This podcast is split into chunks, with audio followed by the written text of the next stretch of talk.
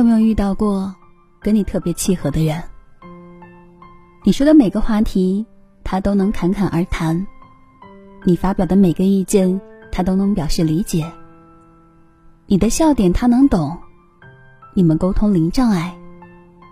你甚至觉得他一定是你的灵魂伴侣，但很可能，你只是遇到了一个情商、智商和阅历都在你之上的人。所以你的经历他都有，你的心思他都懂。只要他愿意，他可以跟很多人心有灵犀。但是你却感受不到他炫耀半分自己。一个人厉害的体现，就在于相处中让人舒服，没有居高临下的优越感，而在向下兼容，体贴那些不如自己的人。看一个人的品质，不要看他面对领导时的态度，而要看他面对弱势时能不能做到体恤、将心比心。李诞和汪涵一起参加《野生厨房》时，李诞因为动手能力弱，也不太擅长主持等原因，对自己产生了怀疑。他跟汪涵说：“我昨天吃沙炒蟹的时候，有特别强烈的感觉。”我觉得那个沙子是我，一点用都没有。汪涵马上看穿了他的脆弱，说了一句很动容的话：“大海没了沙子，它就没有了沙滩，大海的美就减了一半了。”既肯定了李诞的价值，又不至于让话题尴尬。后来李诞决意退出，汪涵也没有强行挽留，而是说：“蛋蛋是个成年人。”成年人做的决定，我们都要尊重。给成功之人以笑脸，给失意之人以体面。汪涵的向下兼容能力，就是他厉害的原因之一。曾经我面试过一个小伙子，年轻气盛，傲气凌人。在他侃侃而谈时，旁边的 HR 都看不下去，当场问了他一个专业问题。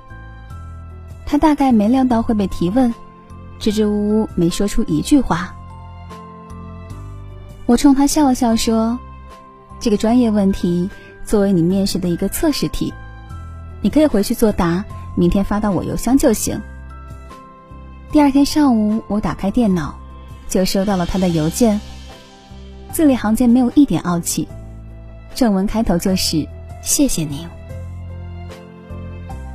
难得糊涂是一种境界，与人和善是一种本领，尤其在职场之中，收起锋芒，才能不被敬而远之。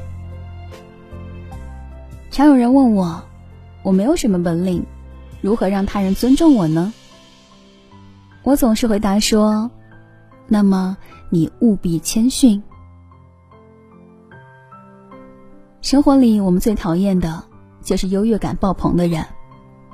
你跟他说个新鲜事儿，他不屑地说：“我早就知道了。”你跟他分享个好电影，他又嘲笑：“我都看过八百遍了。”几次下来，你再也不想跟他有半分交集。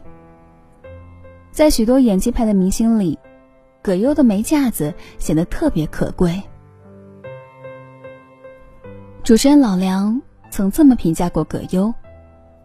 在我所接触过的名人大腕当中，葛优是最不招人讨厌的，因为他又低调又谦虚，从来不说让你讨厌的话。葛优跟人在一起时，从不挑别人的毛病。但凡有人愿意跟他说点什么，他总是身体前倾，把双手放在腿上，诚恳而认真的说：“还有这事儿呢，听您说，我真长见识。”能够向下兼容的人，都很会听别人说话。哪怕别人说的他早就知道了，他也不会表现出丝毫不耐烦。我家楼上有对老夫妻，先生是大学教授，妻子只有初中学历。但每每看到两个人，总是牵着手说说笑笑的。有时老先生找我爸下棋。偶尔提到妻子，总是一脸宠溺。他呀，人情世故通达，还做得一手好菜。我呢，只不过学问多一点，可连个萝卜我都腌不脆。虽然学富五车，却从不向妻子显摆。在生活的门道里，他反而愿意拜妻子为老师。在外厉害的人，我们见的太多；对内温柔的人，最难得。如果用一句话来形容能够向下兼容的人，那么一定是心有猛虎，细嗅蔷薇。自己有再大的本事，不张扬，不显摆；遇见再弱势的人，不打压，不歧视。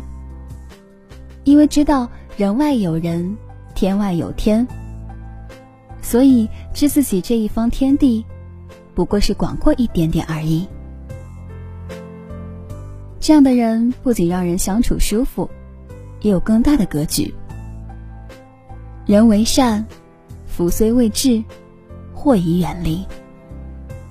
那些骨子里深藏教养、与人为善的人，眼里有光，心里有爱。愿我们都能成为这种人，被这个世界温柔以待。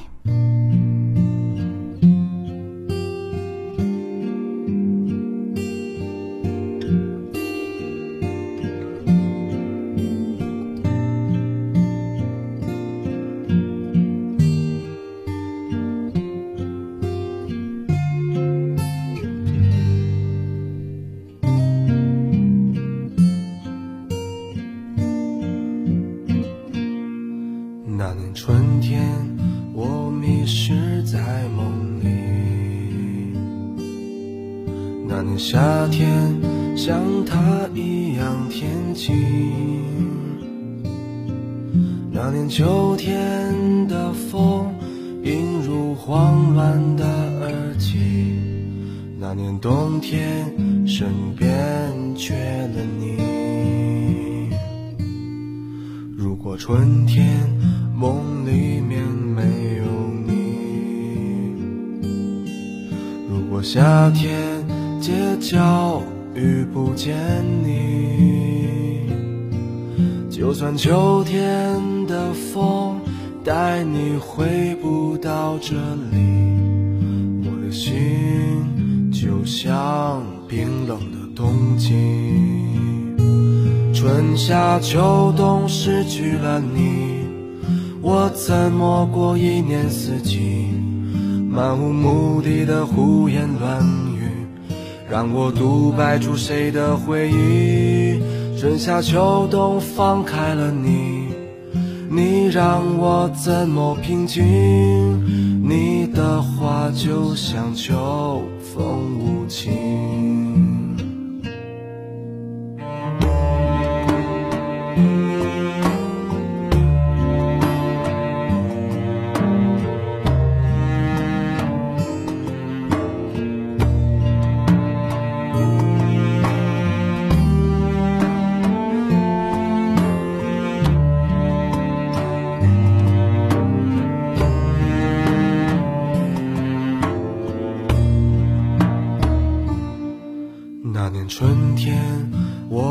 是在梦里，那年夏天像他一样天晴，那年秋天的风映入慌乱的耳际，那年冬天身边缺了你。如果春天